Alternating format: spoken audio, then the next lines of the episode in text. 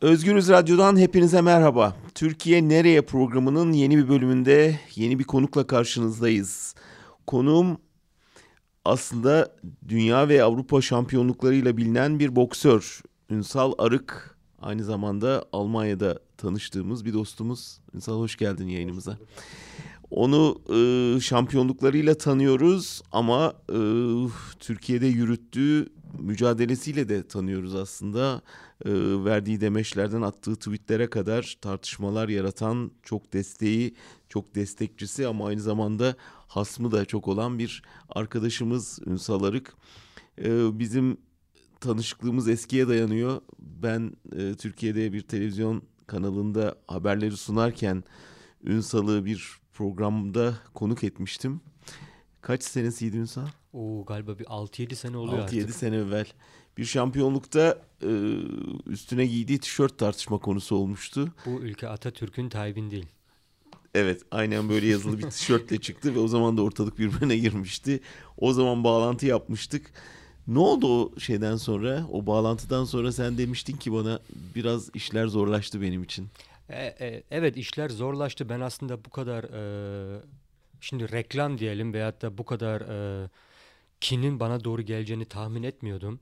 Bir baktım Almanya'ya döndük. E, sponsor dediklerimiz sırtını döndü. Çünkü Erdoğan sadece Türkiye'de e, korkanlar sadece Türkiye'de değil Almanya'da da çok varmış korkan. Mesela hele Alman vatandaşları onlar zaten çok böyle e, sakin oldukları için ben görmedim, ben işitmedim, ben bir şey demedim. E, e, bu Almanların filozofisi böyle. Herkes sponsorunu çekti benden. Hani, yani daha önceki sponsorun o demeçten ve o tişörtten sonra vaz mı geçti? Evet çünkü korktular. Çünkü e, biz Türklerin buradaki çılgınlığını biliyorlar, güçlerini de biliyorlar. Problem yaşamak istemiyorlar. Ondan sonra sponsorluğu çektiler. Buradaki Türklerden mi yoksa Türkiye ile iş yaptıkları için çıkarlarımız zedelenir diye mi acaba? İkisi de hem Türkiye'de iş yapıyorlardır bir de buradaki Türklerin çılgın olduklarını biliyorlar. Peki destek olan Türkler yok mu buna karşılık? Onlar daha da çok korkuyor. Çünkü diyorlar ki Türkiye'de ailemiz var. Hele zaten biz zaten bir de Türkiye'yle e, iş yapıyoruz diyorlar. Ne kadar Atatürkçü olsalar da ya da beni sevseler de benimle işbirliği yapmıyorlar. Ya bu ülke Atatürk'ün demek sana bir kariyere mal olabilirdi yani. Ya şimdi belki cümleyi değiştirip e, öbür türlü yazsaydım belki bugün köşeyi dönmüştüm. İstanbul Bebek'te iki apartmanım olurdu, boks salonum olurdu. Belki boks federasyonu başkanı olurdum. O da doğru evet. Ama atamızı ne kadar sevsek de şimdi atamız sayesinde de büyük mücadele veriyoruz. Biz aslında Ünsal'ı e, biraz Türkiye'de ve dünyada yükselen ırkçılığı konuşmak üzere e, davet ettik. Fakat günümüzde gerçekten de çok yoğun iki olay üst üste geldi. Bir tanesi Almanya'da Hanau'daki saldırı ardından Türkiye'de yaşanan bu göçmen faciası. İkisini de konuşacağız çünkü Ünsal bir yandan kendisi de e, Almanya'da ırkçılığın hedefi olmuş bir isim. E, aynı zamanda da Almanya'yı çok iyi biliyor. Türkiye'yi de çok yakından izliyor. Biraz yalnız önce biraz kendi maceranı bize anlatır mısın Ünsal ya bu şeye başlamadan? Irkçılık konusunda. Yani. yani sen çok zor bir hayatın içinden geliyorsun. Biraz dinleyicilerimizin onu bilmesinde yarar var ki paylaşacağın görüşlerin nasıl bir tarihten kaynaklandığını bilsinler. Ya şimdi beni çoğu e, kişi sanıyor ki Almanlarla aram çok iyi sanıyor Türkiye'nin Cumhurbaşkanı eleştirdiğim için ama o öyle de değil. Ne de olsa ben de burada bir yabancıyım. Ben de bir Türk çocuğu, Türk ailesinin çocuğuyum. Burada her zaman bir Türk olarak problem yaşayacaksın. Ben de bunu çocukluğumdan bugüne kadar da yaşıyorum. Mesela düşün e, Alman dersinde öğretmen bana diyordu senin gibi pis Türk'ten ne olur zaten. Sus konuşma. Sen Almanya doğumlu musun? Ah, hem Almanya doğumlu bir de eğitimimizi, okulumuzu, mesleğimizi, her şeyimizi burada yaptık. Ama öğretmenden e, faşizm yaşadık. Yani pis Türk dedi. Sonra üç arkadaş bir diskoteye giremiyorsun. Bu bugün de böyle. Yani diskonun kapısını 3 Türk geçemez. Ev ev aradığımı sakallıysan Türkiye benziyorsan işin zaten bitti. İş zaten kolay kolay bulamıyorsun. Yani ırkçılık var Almanya'da ama Almanya ırkçı bir ülke değil. Çünkü güzel bir e, misal vereyim. Bugün bir AFD bir konuşma yapsın. Bin AFD'li geldiyse oraya hemen 10 bin Alman da onlara karşılık vermeye gelir. Bu da Almanya'nın güzel tarafı. Peki sen çocukluğunla bugünkü Almanya'yı kıyasladığında bir devamlılık mı görüyorsun, bir değişiklik görüyor musun? Abi hiçbir şey değişmedi. Bana göre daha da kötüleşti. Artık neredeyse 60 yılı geçti bir babalarımızın buraya gelmesi.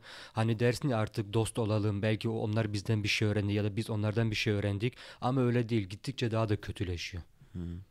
Yani çocukken o yaşadığın şey bir öğretmenin sıra kendiliğinden yaptığı bir ırkçılık şey miydi yoksa genel bir sistem mi vardı?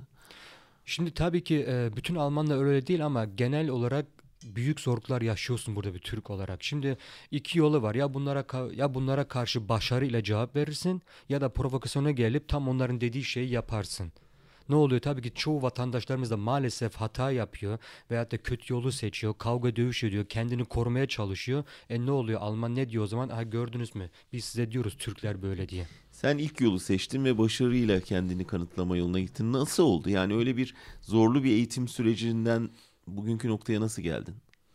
Ya şimdi abi şöyle söyleyeyim ben de belki yaklaşık 10-15 yıl önce tipik bir faşist bir Türktüm belki. Çünkü ama öyle ben an- anam babam beni böyle büyütmedi. Almanlar beni o köşeye Ne sıkıştırdı. zaman gelmiş anam baba? Benim babam 62 yılında geldi, annem 64 yılında. Şimdi biz evde tabii ki Türk kültürüyle büyüdük. Eski Nereden filmlerle. geldiler? Babam Düzce, annem Adana. Şimdi e, evde genellikle hep Türkçe konuşulurdu. Türk filmleri, Türk televizyonları. Biz de Emrah Ferdi Tayfur, Orhan Gencebay filmleriyle büyüdük. Cüneyt Arkın filmleriyle büyüdük. Kültürler, kültürümüzü böyle büyüdük. E, babam tabii ki bizi hep cuma namazına götürdü. Dinden uzaklaşmayalım diye. Ondan sonra Almancayı biz e, Alman okullarında öğrendik. Ama mesela bir misal vereyim sadece. Bir Türk hani cebinden sakız çıkarır ya önce sıraya sorar kimler istiyordu. Alman sakızı çıkar hemen cebine sokar. Yani biz bunları görünce zaten babamız evde derdi. Bakın Almanlar soğuktur bizi sevmezler. Biz de bunu görünce hemen diyorduk ki Aa, tamam babam haklıymış biz bu Almanlardan uzak duralım. Sonra bir de bu 89 yılında biliyorsun duvar e, yıkıldı burada. İlk Naziler geldi bu Doğu Almanya'dan. Bir baktık ilk arkadaş burnu kanlı kan, e, burnu kan içinde köşeden geliyor. Ertesi gün gene kavga, ertesi gün gene kavga. E ne oldu artık? Artık bu grup gruplaşmalar başladı. Grup ne oldu? Artık dedik ne tamam Türk Türk'le beraber olsun çünkü bu Almanlara güven yok. Böyle kavga dövüş başladı işte Almanya'da. Peki okul, sen okulu buna rağmen başarıyla tamamladın mı? Hayır ben e, önceden tabii ki çok e, gerçekten çılgın bir gençim. Kavga, dövüş, 14 yaşında ilk hapis maceram var. 2 hafta cezaevinde yattım. Neden? Kavga dövüştü. Nazilere karşı dövüştük. Tabii ki hakim de büyük bir dazlak da o zamanlar. Tabii ki bizi suçlu gördü. Suçlu olmamız, olmamamıza rağmen. İşte bunlar ama bizim içimizdeki siniri daha da büyüttü. Ondan sonra tabii ki hapisten çıkıp e, akıllanmadık. Ondan sonra daha da mücadele ettik. Yani böyle maceralarımız oldu maalesef. Çete mi vardı yani çete bir çetenin içinde? Çeteleşmek zorundaydık. Biz bunu yapmasaydık var ya abi inan bana ya tam Almanlaşacaktık, geldiğimiz yeri tam unutacaktık ya da biz bunlardan ezilecektik ve ezilmemek için e, çete kurduk tabii ki.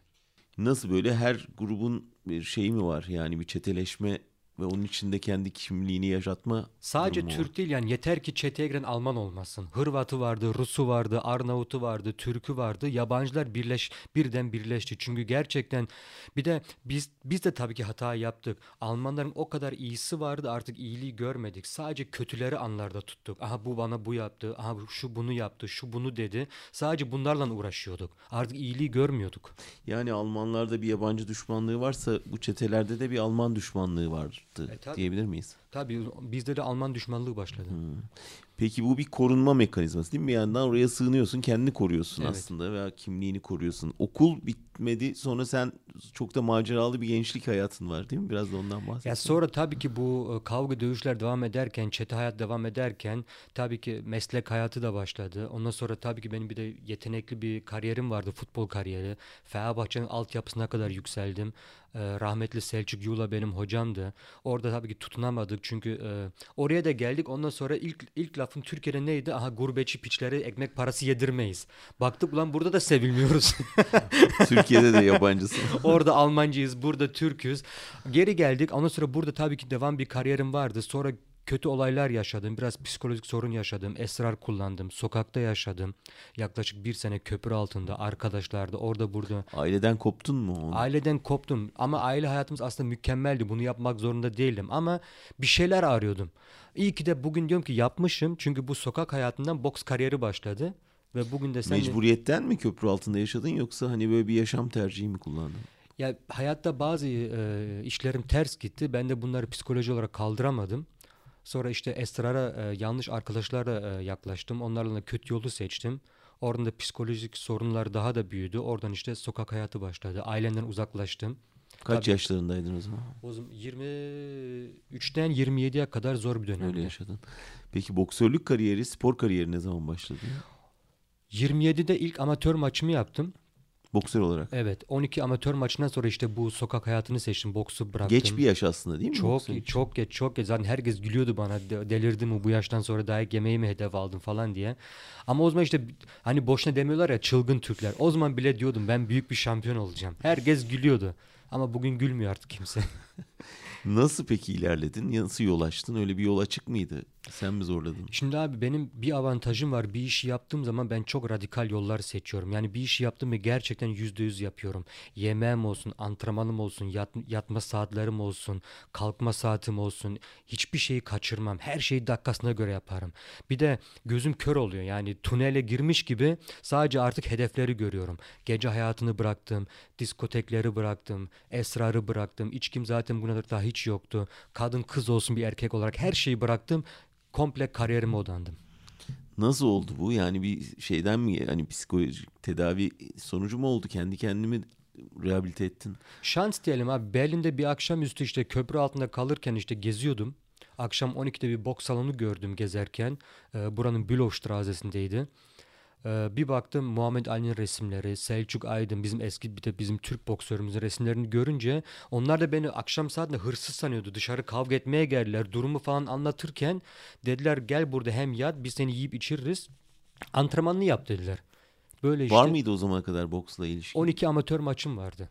İşte ondan sonra orada biraz antrenman yaparken bir bak hoca orada bir Türk hocası vardı Süleyman hocaydı bana dedi bak boks yeteneğin çok değil dedi belli geç başladın ama Allah bir sol sol kroşe vermiş dedi bunu değerlendir dedi. Hmm, Nereden sen boksa yani niye boksa merak saldın? Hani bir savaşçı ruhun olduğu için mi yoksa savunma amaçlı mı? Bir Almanya'da amatör futbol oynarken işte 3-500 para kazanıyorduk. Sonra dedim ki e, kış döneminde futbola futbol e, şeyken yani e, e, dedik biraz kondisyon geliştirelim. Herkes dedik ne boks idmanı yap. Boks idmanın kondisyonu güzel geliştirir. İşte orada iş şakayla başladı. Ve o sol kroşe senin önünü mü açtı? Öyle diyebiliriz ya da ben açıyorum sol kroşelerini önüme.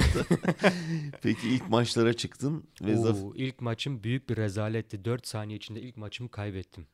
4 saniye. Zaten o zaman herkes diyordu aha biz sana demedik mi? Bu iş sana göre değil çok sert. Ama işte dedim ya çılgın olduğum için aynı gün kaybettiğim gün abi yine boks salonu itmanına gittim. Ve Knockout oldun 4 saniyede. ilk hem de ilk ilk vuruş hemen knockout 4 saniye içinde. Yani düşün ondan sonraki ondan sonra kim derdi bu maçtan sonra böyle bir kariyer başlayacaksın. Çok hırslıydın demek ki. Hala öylesin. Evet. Peki sonra onu nasıl dönüştürdün Zafer'e? Ya tabii ki analiz ettik de dedik ki Narlan bu kadar antrenman yaptın, bu kadar idman ettin, yani bu kadar e, yol sarf ettin. Bu bu olamaz yani gerçek bu olamaz dedik. Dedik bir maça bir maça daha çıkalım, bir deneyelim. Yani yine olursa dedik tamam bu iş bize göre değil. Ama ondan sonra 3-4 maç yaptık. Herke, hepsinde arka arkaya galip gelince bir teklif geldi. Almanya şampiyonluğuna çıkar mısın diye profesyonel boksta ilk kemer maçına. Onu da çıktı. Onu da kazanınca dedik artık tamam bu yol bize göre.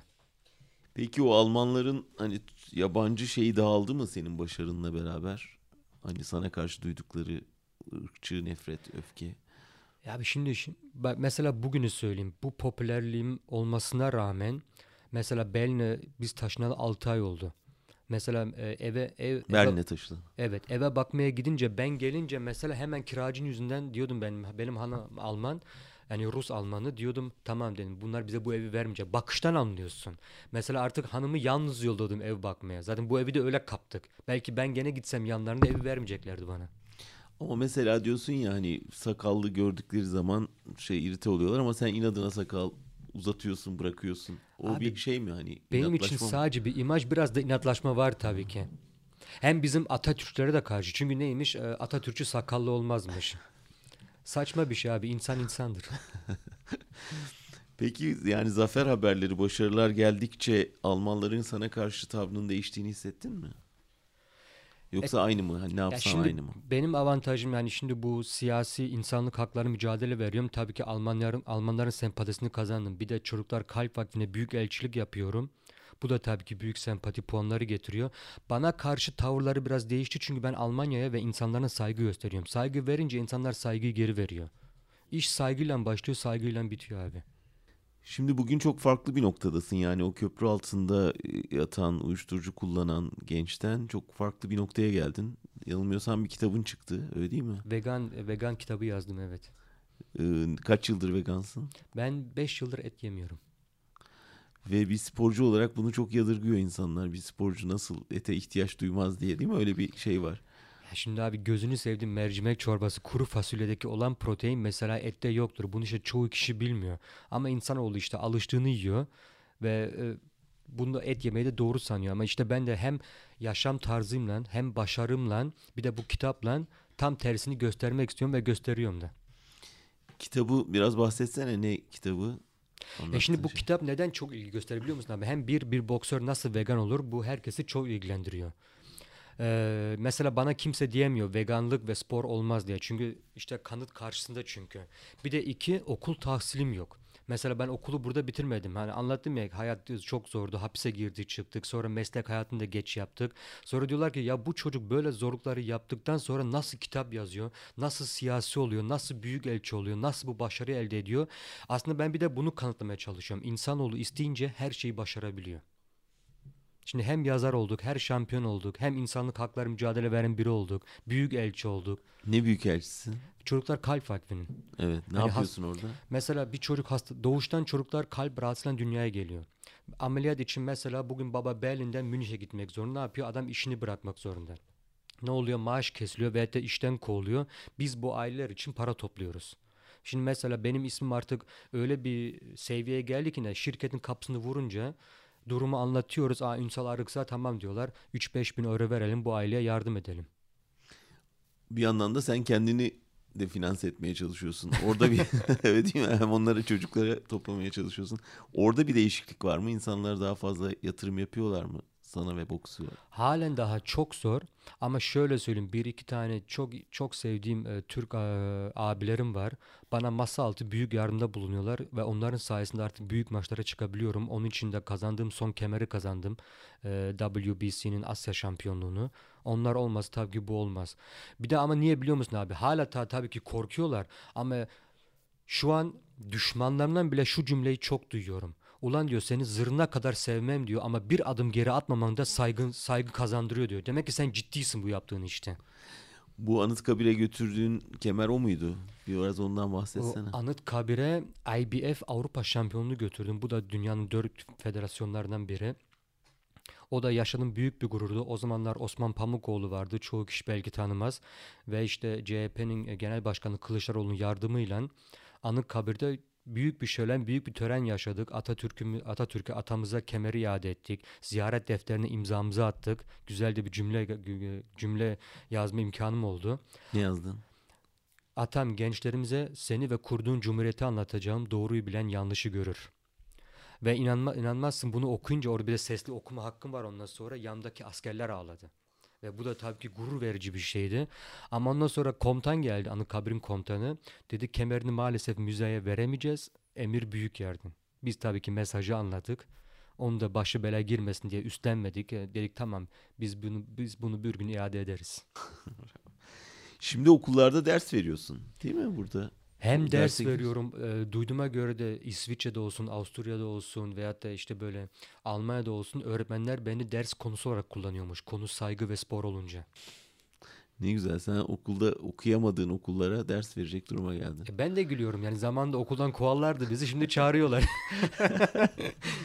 Evet, büyük bir başarı hikayesi ve hepimize gurur veren bir e, kariyer aslında. Fakat bu yetmedi sana. Bir yandan da siyasi kavgaya girdin.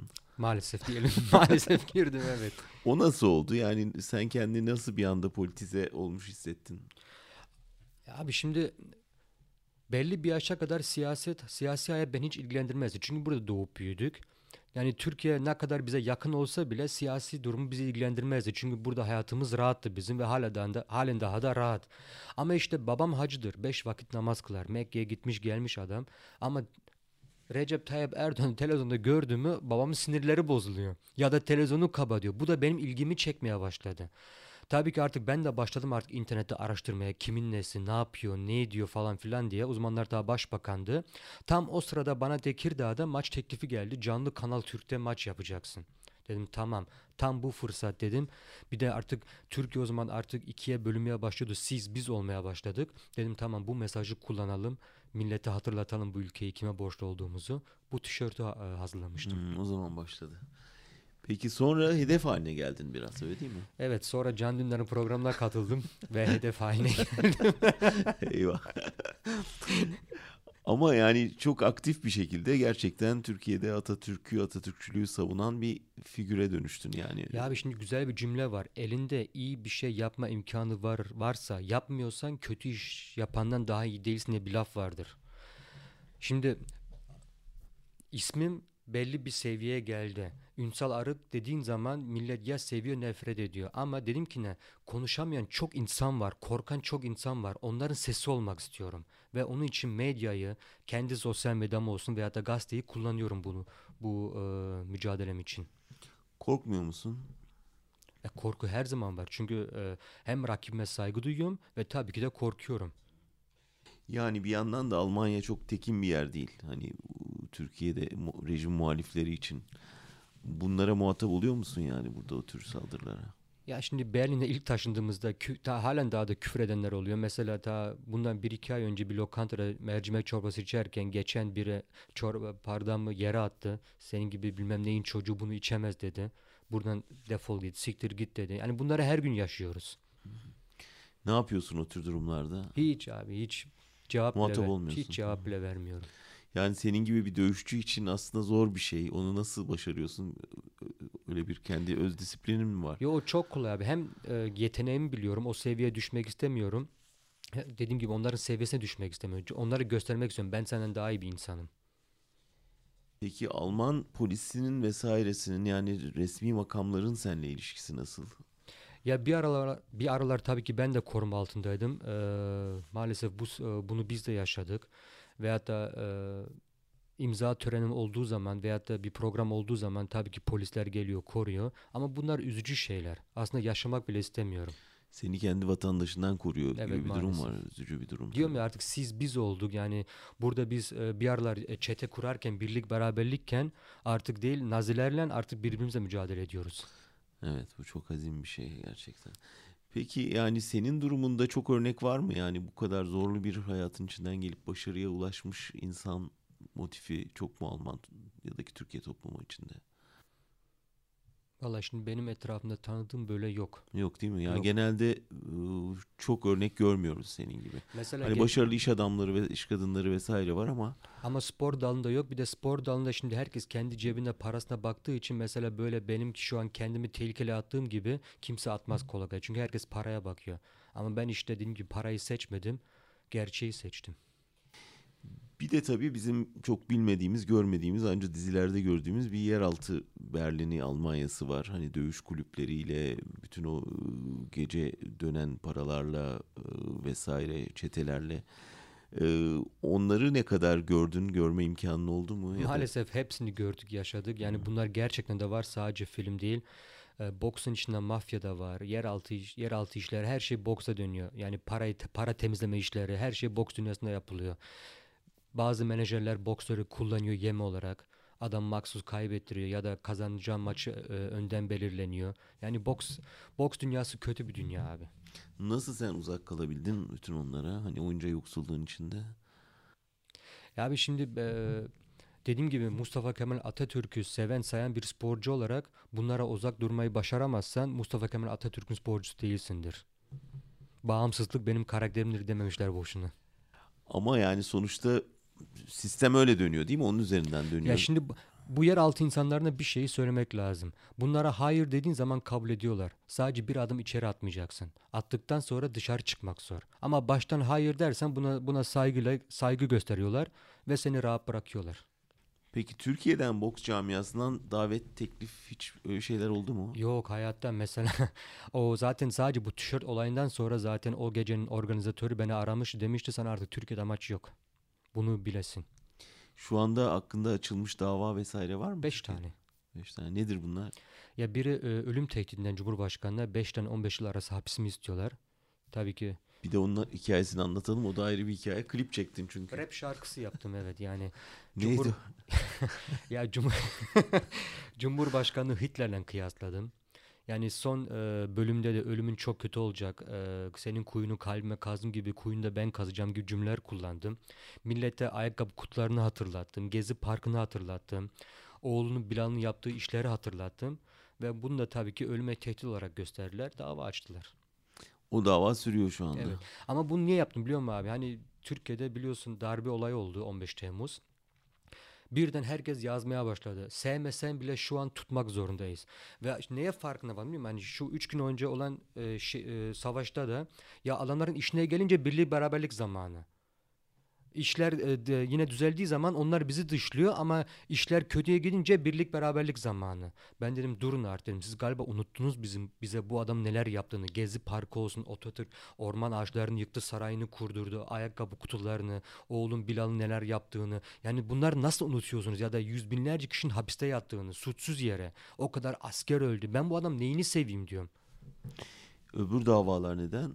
Ya hakaretten mesela bazen paylaşımlar yapıyorum. Mesela İngilizce bir kere bir tişört yapmıştım. Fuck Erdoğan, fuck PKK. Yani Türkçesi aslında defol git demek bu yani tercüme edersen ama bunlar fuck'ı hemen başka bir yere çekiyor. Peki yani bazen gerçekten ben de çok sert tweetler attığını görüyorum. Onları yani özellikle tahrik etmek için mi yapıyorsun yoksa öfkene hakim olamadığın için mi? Yoksa hani herkes susuyor ben bari yüksek sesle konuşayım diye mi? Ya abi herkes susuyor bari ben konuşayım. Onun için son paylaşımda da öyle dedim. Herkesin düşünüp korktuğunu ben yazayım o zaman bari. Ama demek ki haklı çıkıyorum abi. Çünkü baktım 50 bin kişi paylaşmış. 3-4 binden de fazla yorum var. Bir de 50 bin kişi paylaşmışsa benim sadece 70 bin takipçim var. Bir de millet onaylıyor. Yani o 4-5 bin yoruma bakıyorum. 5-6 bini bana onay veriyor. Demek ki önce ben e, önden ben gidersem arkadan gelen çok. Peki biraz senin üzerinden Almanya'daki son saldırıyı anlamaya çalışalım. Yani bu sen Berlin'i de şimdi biliyorsun ama Almanya'nın e, taşrasını da biliyorsun. Orada e, gerçekten çok ırkçı bir damar var. O ortaya mı çıkıyor yoksa bu yeni gelişen bir şey mi sence? E, bu Hanao'daki son olayı sen nasıl yorumluyorsun? Abi şimdi bu ır, son dönemi ırkçılığı bu mülteciler sayesinde biraz daha da yükseldi ama Almanya bana göre ırkçı bir ülke değil. Faşisti var mı? Var ama bu her ülkede var. Ama şu an tabii ki bu mültecilerin gelmesiyle bir de bizim bu maalesef Türklerin yaptığı e, Erdoğan sevgisiyle burada Almanlar bizden bıktı, yabancılardan bıktı artık ve sağcı olmayanlar bile şu an inadına AFD'yi seçiyor. Yani Neden? Bir, ya diyorlar belki Almanya o zaman düzelir. Çünkü CDU, CSU da şu an muhalif partiler de büyük hatalar yapıyorlar. Benim sevdiğim Sosyal Demokrat Partisi SPD mesela şu an %10'a kadar düştü. Onların yaptığı hatalardan dolayı sağcılar daha da güçleniyor.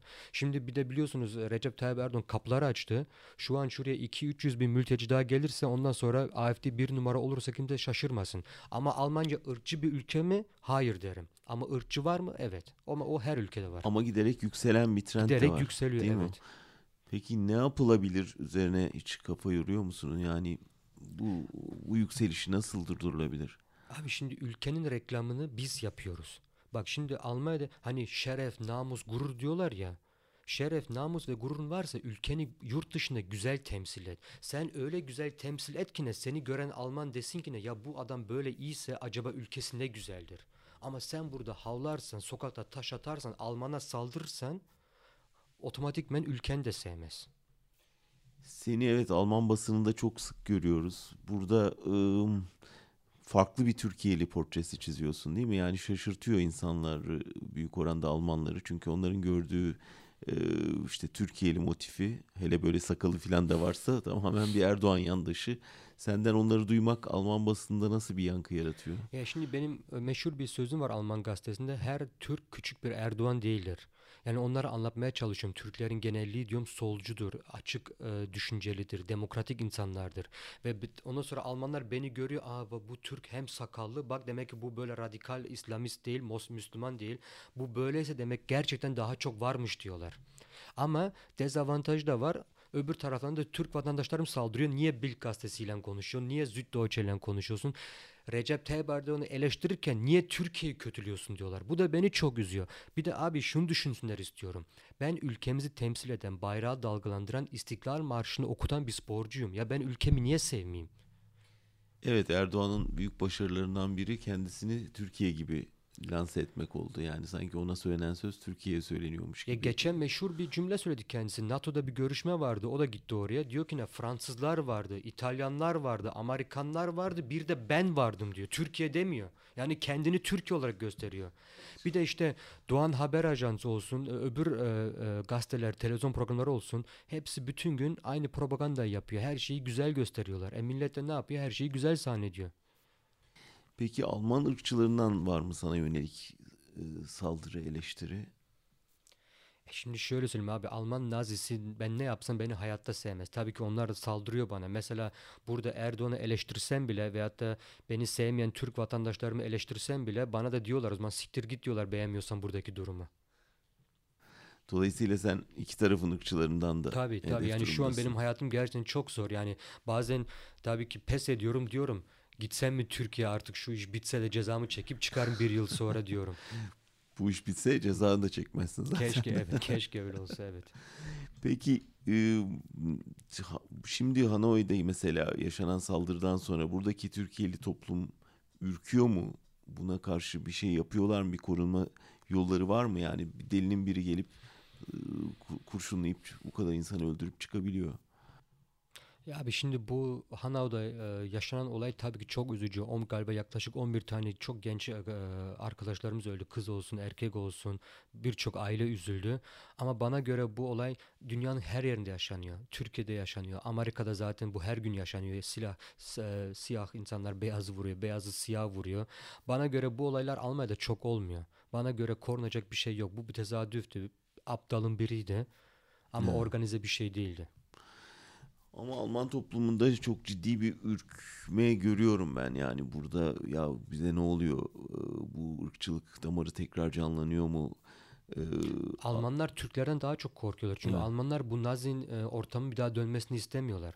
Çünkü dediğim gibi Almanlar çok demokratik düşünen insanlar. Yani çoğu %70'i 80'i demokratik insanlar. Onlar galiba biz Türklerden daha çok korkuyor. Ama kapıları da sımsıkı kapalı tutuyorlar yeni bir mülteci yakınına karşı. Ya abi çünkü artık biraz Almanlar da hak vermek lazım. Çünkü Almanya artık eski Almanya değil. Mesela ben mesleğimi yaparken 17-18 yaşında ilk e, iş hayatına adım atarken veya da babam çalışırken burada 15 maaş alıyordun. Tatil parası alıyordun, Noel parası alıyordun, ev alıyordun rahatça, araba alıyordun. Şimdi şu an maaşın yaşamaya yetmiyor. Millet Türkiye'deki gibi ikinci ve üçüncü ek iş arıyor yaşa, yaşayabilmek için. Yani Almanya artık eski Almanya değil. Ne öngörüyorsun? Yani bundan sonrası için kendin için nasıl bir e, hayat stratejin var? Abi aynen böyle devam, mücadele devam. Çünkü herkes korkarsa nereye nereye kadar?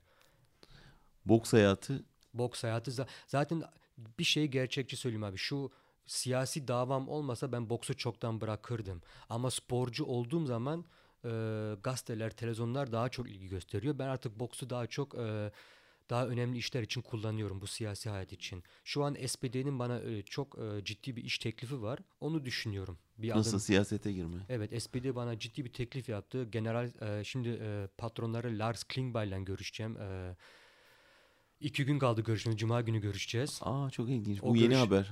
Evet o görüşmede Siyasete gireceksin hani teklif Almanya'da. Teklifi açık açık yaptılar yani bir de sevdiğim Paris Teklif nedir? İnsanlık hakları için yani e, bu entegrasyon işleri için bir de vegan olduğum için tabii ki de bu hayvan koruma e, aşamasında büyük adım atmak istiyorlar. E, Belki de biraz veganlı insanlara yaklaştırmak istiyorlar. Bakalım teklif güzelse düşünebilirim yani siyasete adım atmayı. Çok güzel. Türkiye'de zaten girdin sayılır. Şimdi Türkiye'de- Almanya'da. Almanya'da. O zaman biz seninle bir dahaki röportajda belki de boks hayatını değil siyaset hayatını Belki konuşacağız. Türkiye'nin Almanya'nın ilk Türk başbakanı olurum abi. Evet çok ne kadar yakışır. Ünsal Arık çok çok teşekkürler Ben teşekkür geldiğin ederim. için. Çok hakikaten çok önemli bir e, çok önemli bir iş yapıyorsun ve böyle de zorlu bir hayatın içinden çıkıp geldiğin için birçok insan için örnek durumdasın. Teşekkürler abi. Belki son cümlem birlikte güçlüyüz, birlikte kazanacağız. Milletten sabır bekliyorum. Elinde sonunda her şey düzelecek. İyiler her zaman kazanır. Harikasın. Çok çok teşekkürler. Ben teşekkür ederim. Evet bir başka Türkiye nereye de haftaya buluşmak üzere. Hoşçakalın.